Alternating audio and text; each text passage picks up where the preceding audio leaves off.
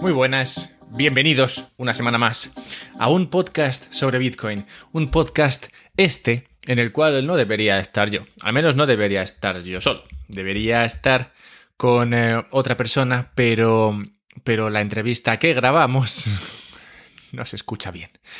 No se escucha bien, está demasiado rota para lo que es publicable, yo diría. De hecho, lo estuve intentando arreglar, contraté a una persona para intentarlo arreglar y es totalmente inarreglable. Y no, no está roto del todo, pero está suficientemente roto como para que me dé vergüenza subirlo. Así que habrá que dejarlo para, para otro momento y por hoy tendréis que escucharme a mí solo. A ver, ya sé que tampoco os eh, desagrada, o al menos eso quiero pensar, pero este episodio pensaba hacerlo de otra manera. Así que, bueno, esta es la forma en la cual va a ser presentado a vosotros. ¿Qué tal? Bienvenidos una vez más, como digo, a un podcast sobre Bitcoin. En Twitter me podéis encontrar en arroba alberto-mera, pues si me queréis dejar algún comentario al respecto de esta introducción tan interesante.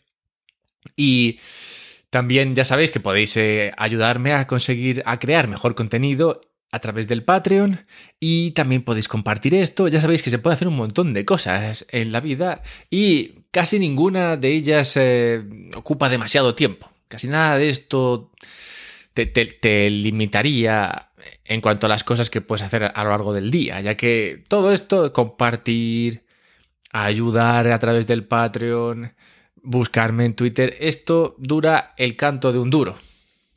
El canto de un duro, que es una expresión, una expresión muy española porque viene a cuento de, del duro, la moneda de duro, que era la moneda de 5 pesetas, que no sé por qué cantaba tan poco, entiendo que es porque era muy fina, pero tampoco la recuerdo bien. Y supongo que la moneda de duro fue evolucionando y no siempre fue la misma, de modo que no sé si esta expresión se acuñó en la primera versión de la moneda de 5 pesetas o si fue una cosa que se fue gestando en las posteriores versiones. Total, que a donde voy con el canto de un duro es que es una expresión que habla de las monedas del dinero físico, dinero que pronto desaparecerá.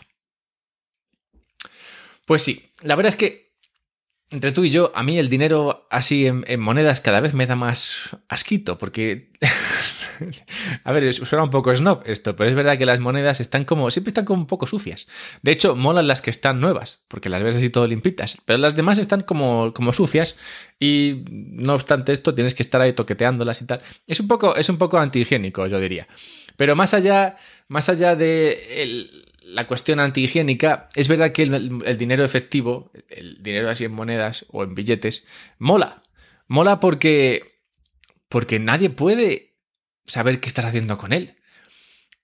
O sea, si gastas billetes, no te puede luego llegar Google y plantearte recomendaciones basadas en tu compra, pues la pagaste con billetes y, y, no quedó rastro de esa compra en ningún sitio, así que Google no lo sabe, tampoco lo sabe Facebook, tampoco lo sabe el Estado. O sea que el dinero en efectivo en realidad ese es muy turbio entre tú y yo. O sea, yo sé que cuando hablamos de Bitcoin muchas veces eh, la gente dice que si esto es una cosa que se usa para defraudar, una cosa que usan los delincuentes, y en realidad no tiene sentido, pues al final eh, lo de Bitcoin no es ni más ni menos que un registro de todas las monedas que se mueven todo el rato, o sea que está todo registrado.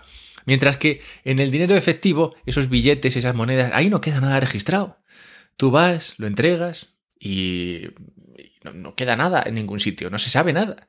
Incluso no tienes por qué entregarlo tú, puede entregarlo otra persona. O puedes dejarlo en un sitio y que alguien lo recoja. O sea, y nadie se entera de esto, si, no quieres. O sea que, que el dinero efectivo es bastante turbio. Y por esta razón y otras que vamos a explorar a continuación es por la cual es por la que los gobiernos quieren eh, eliminar esto del dinero en efectivo. Dicho esto, que creo que va a pasar, y creo que va a pasar no tardando mucho, creo que aún es pronto curiosamente. O sea, creo que va a pasar, creo que va a pasar dentro de poco, pero, pero aún así me sigue pareciendo que es pronto, pues hay todavía mucho comercio que se lleva a cabo a través de esos intercambios en efectivo. El eh, tema este de la COVID y demás, claro, por una parte se ha cargado muchos de esos eh, intercambios, pues eh, no hay tanto comercio. por otra parte ha cerrado a muchos de esos comercios que aceptaban efectivo. Y por otra ha evitado que la gente tenga dinero y compre cosas. O sea que digamos que lo del tema este de la COVID en general yo creo que ha acelerado este proceso que ya estaba en camino, este proceso de desefectivización, o sea, este proceso por el cual cada vez se usa menos efectivo. Bien, entonces, si tenemos ya un país o una sociedad que usa poco efectivo y tenemos un montón de incentivos para que los gobiernos implementen una moneda plenamente digital, pues me parece a mí que muy más pronto que tarde lo veremos. Así que sí, ¿por qué? ¿Por qué un Estado querría montarse su, propia moneda digital? Y entendamos por moneda digital que esto no es como pagar con euros a través de Bizum o a través de transferencias bancarias. O sea, que sea digital no quiere decir que use Internet, ¿vale?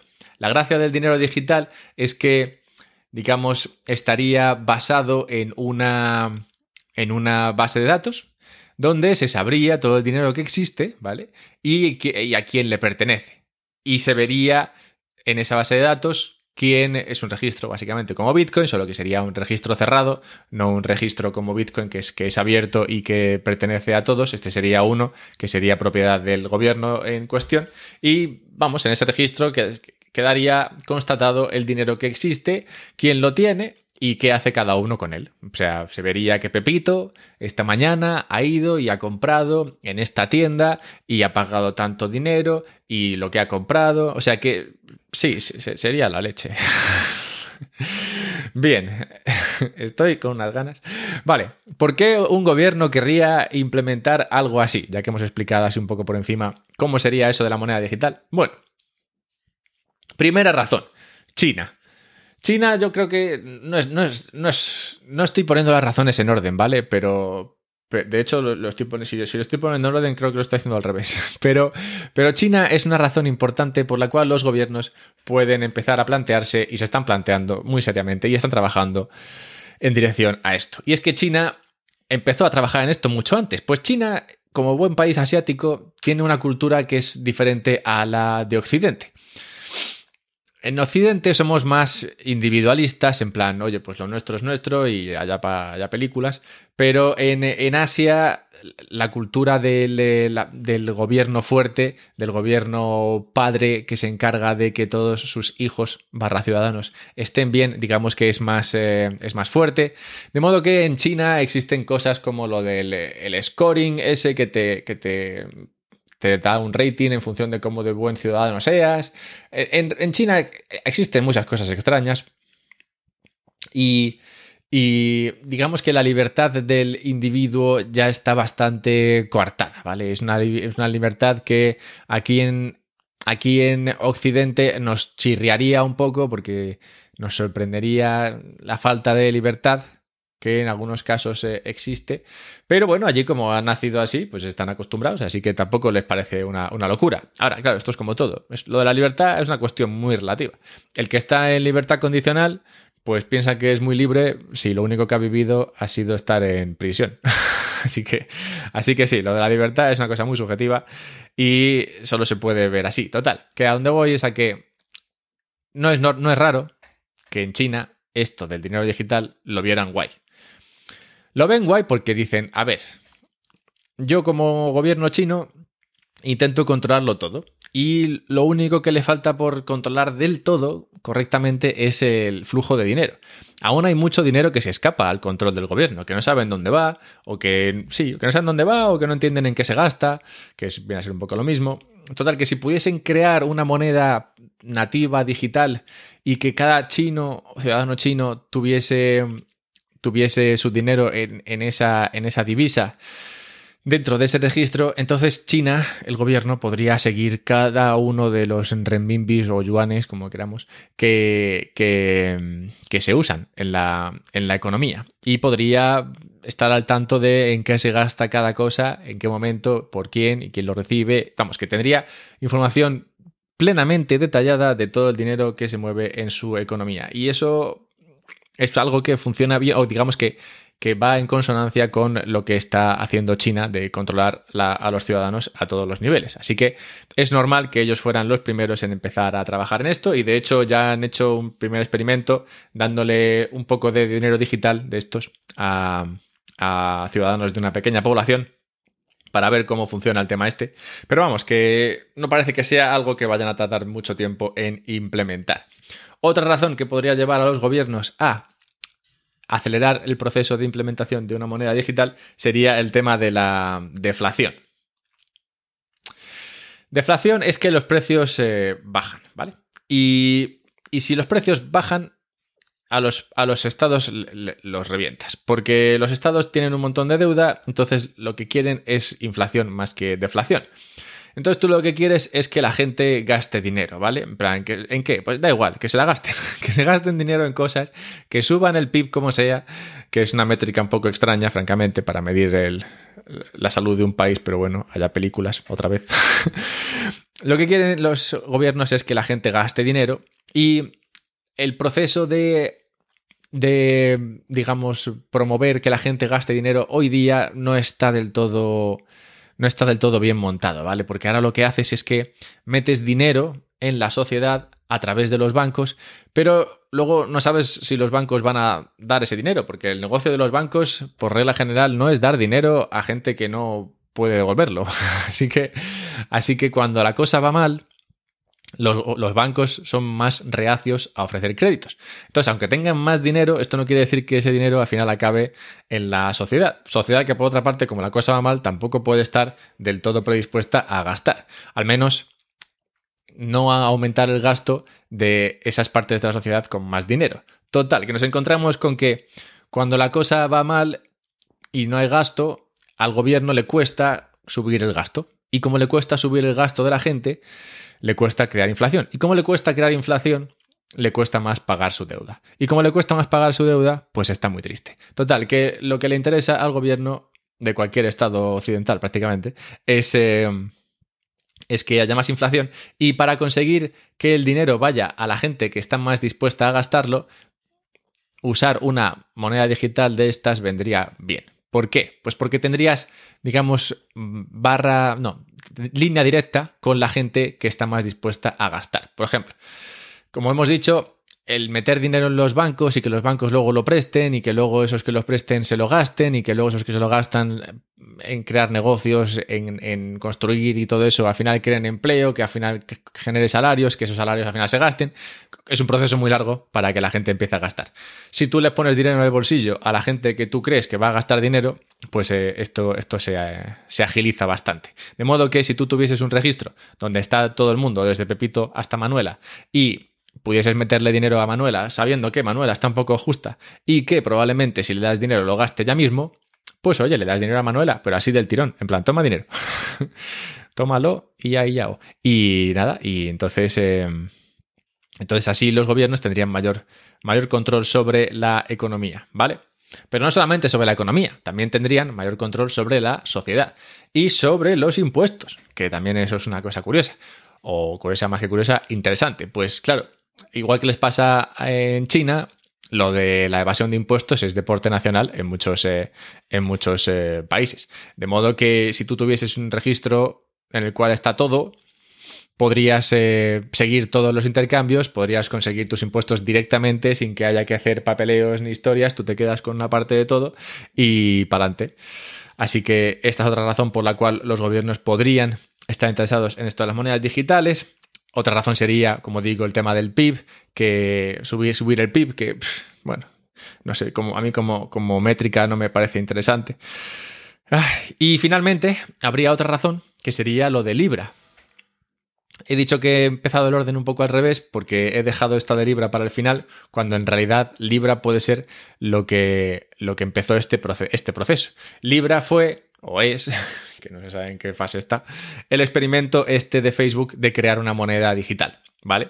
Facebook dijo, oye, igual que se crean monedas digitales aquí todos los días dentro de el blockchain de Ethereum, o igual que se creó Bitcoin o lo que sea, digo, yo puedo, podemos crear una moneda digital, una moneda estable, igual que USDC, igual que USDT, igual que TrueUSD, igual que Binance USD, igual que DAI, hay un montón ya, como, como veis. Una moneda estable que la gente pueda usar sobre todo para comprar cosas en Facebook, y, y, nada, y tan ricamente. Entonces, cuando, cuando vieron esto, los gobiernos dijeron, espérate un momento, espérate un momento, porque esto que dices resulta interesante a la par que peligroso. Y por eso frenaron un poco todo el proceso este de Facebook y, Libra, al tiempo que se interesaron por hacerlo ellos mismos. En plan, le hicieron a Facebook un Facebook. Cuando que, es, que ya sabes, cuando Facebook ve algo por ahí que le gusta, pues eh, va y se lo compra, pues eh, los gobiernos le hicieron a Facebook un Facebook, porque vieron esto que les gustó y dijeron, oye, pues ya lo hago yo, no lo haces tú. Así que ahí, ahí, está un poco, ahí están un poco las razones que llevan a los gobiernos, estados, a plantearse el eh, empujar una moneda digital, ¿vale? Bitcoin no sería una razón en sí misma, yo creo, porque Bitcoin francamente todavía es muy pequeño para que sea interesante para nadie. O sea, muchas veces se verán, se, verán respuestas de algún político al que le preguntan sobre Bitcoin y tal, y responderá alguna cosa, y es posible que alguno sepa un poco de qué va la película, pero Bitcoin todavía son 200 mil millones. O sea que no es nada, no es, no es una cosa relevante en el, en el contexto global de las cosas, de modo que para mí no creo que Bitcoin o la existencia misma de Bitcoin sea algo que preocupe a los estados y les lleve a tomar eh, medidas. Al menos no por ahora. Bien, entonces, ¿cómo, cómo llevar a cabo este, este proceso. Una vez que has decidido ya crear una moneda digital, ¿cómo lo harías? Bueno, lo primero es que, claro, crear una moneda digital no es tan fácil como parece. O sea, crearla es fácil, pero el proceso de crear un dinero y que la gente lo use no es tan sencillo, ¿vale? Lo primero que tienes que hacer es que todo el mundo tenga dinero de este nuevo. Y para eso tienes que darle su monedero a todo el mundo, enseñarle a todo el mundo cómo, lo cómo usarlo, incentivarlos a que lo usen a través de darles dinero, por ejemplo, en plan implementar una especie de programa por el cual te dan dinero gratis, entonces ya te digo yo que todo el mundo se interesaría en crearse su monedero de moneda digital del país que sea o la moneda que sea, y entonces una vez que ya tienes a toda la sociedad con su monedero, totalmente educada al respecto de cómo usar esto de las monedas digitales, entonces es cuando puedes empezar a imponerlo como, como medio de pago y a que se olviden de usar cualquier otro, cualquier otro método de, de pago. Entonces, por eso en China han hecho un, airdrop, que un airdrop es, eh, bueno, pues como enviar dinero, en este caso, a una, en una pequeña población. Creo que han hecho un, pequeño experimento para ver cómo, cómo, se apañan y tal. Los chinos son muy organizados. Así que seguramente después de este experimento aprenderán algunas cosas, cambiarán unas, arreglarán otras y seguirán expandiendo este, este experimento hasta que por fin lo lancen a nivel nacional.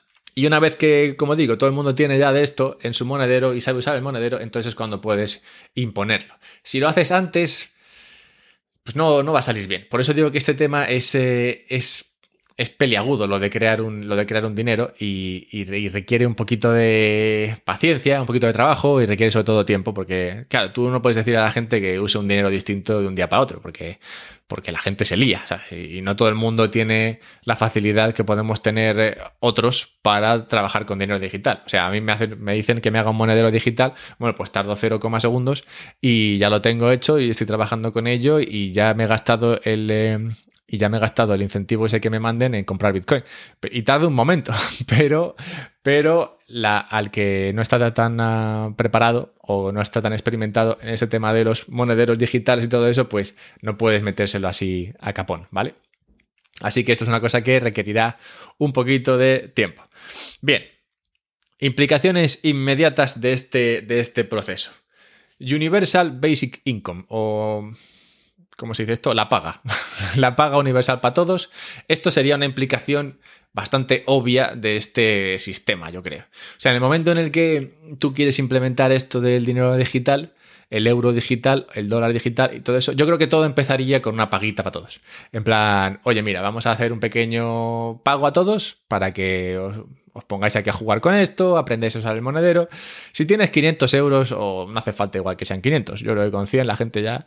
Si tienes 100 o 200 euros en un monedero, ya te digo yo que aprendes a usarlo inmediatamente. Y, nada, eso, eso, eso digamos que sería la primera, el primer experimento en, eh, en eh, paga universal de esto. Y, no, me extrañaría que sería que fuese algo que se acabase imponiendo. Pues, como he dicho al principio, el principal problema que tienen los países ahora mismo es que tienen un mogollón de deuda y la deuda con inflación se paga mucho mejor. Así que Así que lo, de la, lo del Universal Basic Income, este me parece que sería algo bastante obvio que acabaría ocurriendo en una, con una moneda digital estable, porque es mucho más fácil llevarlo a cabo, yo diría. Porque además también podrías controlar que, el que más dinero vaya a quien tú crees que más lo necesita y podrías más o menos saber quién lo necesita más, teniendo, teniendo en cuenta que tienes acceso a todos los pagos de todo el mundo. Total, que, que yo creo que esto lo facilitaría bastante. En, esta línea, otra implicación sería eso de la ayuda dirigida. En plan, conseguirías que el dinero llegase a donde tú quieres que llegue, como gobierno. Ahora, pequeña pausa aquí. El hecho de que tú puedas dirigir esta ayuda, en plan que sepas que puedas mandársela a la persona a la que tú quieres que lo reciba concretamente, o sea, quieres mandarle dinero a Paco, el de Alicante, pues se lo mandas a Paco de Alicante y a ninguno más. Esto es genial. Es genial, pero claro, no, no arregla el problema, no soluciona el problema de que al final sería el Estado el que decide a quién tiene que mandarle dinero y a quién no. Lo cual se carga la economía igualmente. Pero bueno, se la carga de otra forma, será un experimento divertido. Bien, entonces, ya que he hablado de las implicaciones, hablemos de las ventajas. Ventajas. Supongo que esto de alguna forma eliminaría o reduciría parte del efecto cantillón. El efecto cantillón es ese que dice que el que está más cerca del dinero es el que más se el que está más cerca de la fuente de creación de dinero es el que se beneficia y que luego los que están más lejos son los que menos pillan. Lo cual va un poco a colación de lo que he explicado antes de cómo entra el dinero en la economía. Si tú lo metes a través de los bancos, pues al final los que más se benefician de la creación de dinero son los bancos. Y luego los que trabajan con los bancos y luego los que más están con los bancos, en general los bancos y, sus amigos y otros agentes financieros que trabajan en la economía. Y los que menos se benefician de esto, pues son Paco el de Alicante y sus amigos. Vale, entonces con, eh, con este tema de la del dinero digital, pues sí, podrías mandárselo directamente a Paco y digamos que cerca de la fuente estaríamos todos. O sea que el efecto cantillón se aplicaría a todos nosotros, lo cual sería bueno, supongo. Bien, así que este sería el principal pro. y ya está, no voy a dar más pros porque... Bueno, otro pro, otro pro, otra cosa a favor sería que igual esto sirve para explicar a la gente cómo funcionan los monederos digitales, lo cual les allanaría el camino hacia las monedas digitales que tienen sentido, como Bitcoin. Eso sería otra ventaja posible. Y bueno, entre los, eh, entre los, eh, los cons, como se dice esto, las pegas, las cosas malas, eh, los, las desventajas de este sistema sería, bueno, el primero, una menor, bastante menor, increíblemente menor libertad, pues claro, ya, ya es difícil gastarse dinero sin que, sin que el Estado sepa dónde lo haces pero con esto ya sería del todo imposible, o sea que en ese sentido, pues malamente. Pero bueno, la verdad es que tampoco hay tanta libertad hoy día, así que, tampoco me parece una desventaja tan grande. Otra cosa sería la inflación, que claro, para el Estado es genial que haya inflación, porque es una especie de impuesto extraño por el cual le roba dinero a toda la gente, pero nadie se da cuenta. Entonces, este es el mejor impuesto, porque claro, subir impuestos a los ricos, a los pobres, al IVA, subir esas cosas, la gente se entera y se discute en Twitter y tal, pero nadie discute la inflación. O sea, la inflación es como... la gente lo entiende como el amanecer, en plan algo que... Bueno, no, o como no, ni siquiera, como el campo electromagnético de la Tierra, ¿vale? En plan, algo que se supone que existe ahí, que no sabe muy bien cómo funciona y que se supone que es bueno, o que, porque si no, no existiría y ya está. Pero vamos, que no tienen demasiada idea ni interés en cómo funciona ni, ni las implicaciones que tiene. Así que esta inflación se conseguiría más fácilmente, entiendo yo, porque si no lo consiguen así, Yo no sé cómo lo van a conseguir. Se conseguiría más fácilmente usando esto de la moneda digital y nada, pues eso permitiría crear la ansiada inflación, lo cual devalúa el, digamos, la moneda y entonces devalúa le resta valor a la deuda que tú ya tienes. Por eso, es, por eso es guay lo de la inflación. Si tú debes dinero, cuanta más inflación, mejor. Porque hoy debes 100, ¿vale? Pero si dentro de un año ese dinero que vale 100 hoy, el año que viene vale 50, oye, pues genial, porque tú sigues debiendo 100, pero los 100 valen 50, entonces estás guay. Por eso la inflación es tu amiga si debes dinero. Y como los estados deben más dinero que varios, varios miles de personas juntos, pues, eh, pues eh, tan ricamente. Así que sí, lo de la inflación, que sería guay para los gobiernos, no lo es tanto para, para los eh, ciudadanos que, que ven como su dinero el valor de su dinero se deprecia, aunque a ellos les sigue costando igual conseguirlo. Y finalmente, otra, otra desventaja sería para las monedas estables, entiendo yo. Las monedas estables son esas que, he comentado antes, USDC, USDT, TrueUSD, que son. Es, un dólar digital, ¿vale? Pues igual que. Es, es, como un dólar digital, solo que no es un dólar digital creado por el gobierno. Es un dólar digital creado por una, por una empresa. Un poco lo que quería hacer Libra, solo que como estos no estos nacieron de forma más orgánica, pues el gobierno digamos que los dejó estar, mientras que a Facebook le puso más pegas. Pero bueno, también porque lo de Facebook habría sido muy grande y esto no lo es tanto. Total, que estas monedas estables de alguna forma vienen a hacer lo que el moneda, lo que el dinero digital haría. Y como el dinero digital vendría con el sello del gobierno, entiendo yo que las monedas digitales estables de primeras lo pasarían mal. Pero no creo que desaparecieran, pues eh, al menos las que no estén, las que no dependan de un gobierno, seguirán existiendo. Pues a la gente le seguirá interesando que exista una moneda estable, algo que valga un dólar, dentro de, dentro de cripto y que no dependa de ningún estado, como TrueUSD, por ejemplo. Eh, no, TrueUSD, no, perdón, como, como USDT el de, Tether. El de Tether, que sé que a nadie le gusta porque no está regulado, pero el hecho de que no esté regulado es justo su mayor atractivo. así, que, así que algo así posiblemente seguiría existiendo, aunque no sabemos en qué forma. Pues es verdad que ya lo están persiguiendo bastante eh, a nivel jurídico. O sea que bueno, no sé, no sé qué pasará con las monedas estables. En principio lo pasarán mal, pero no sé si desaparecerán, no lo creo. Y otros que también eh, podrían pasarlo mal serían los bancos en general, los bancos comerciales. Pues una vez que tienes esto montado, este chiringo de las monedas digitales estables y tienes un sistema que te permite mandar dinero a Pepito y a Juanito, los bancos comerciales y tal, ya no sé muy bien para qué, para qué servirían, porque al final son un negocio que está hundido porque los tipos tienen que estar al cero y, y tampoco puedes subir los tipos porque, porque destruiría la economía, iría en contra del tema este de la inflación. De modo que es un negocio que básicamente se va a pique y que, y que, los, y que los gobiernos podrían hacer. Porque al final lo de mover el dinero de aquí para allá, con esto de la, del dinero digital, lo podrían hacer ellos mismos, el Estado mismo. Igual sigue, siguen existiendo, pero como sucursales del Estado o algo así, porque no sé, no sé qué sentido tendrían los bancos comerciales en, este, en esta coyuntura. Así que serían otro, otro de los perjudicados en, eh, así ya así de primeras, pero habría, habría que verlo.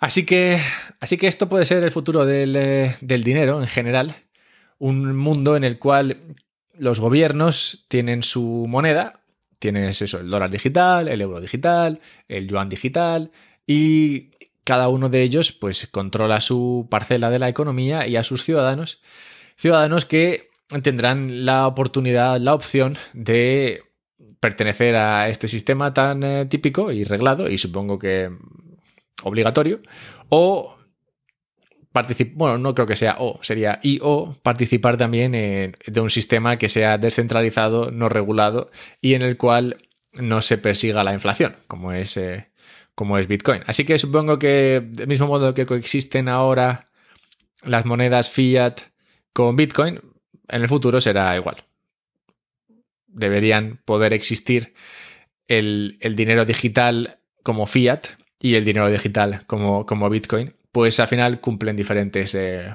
objetivos.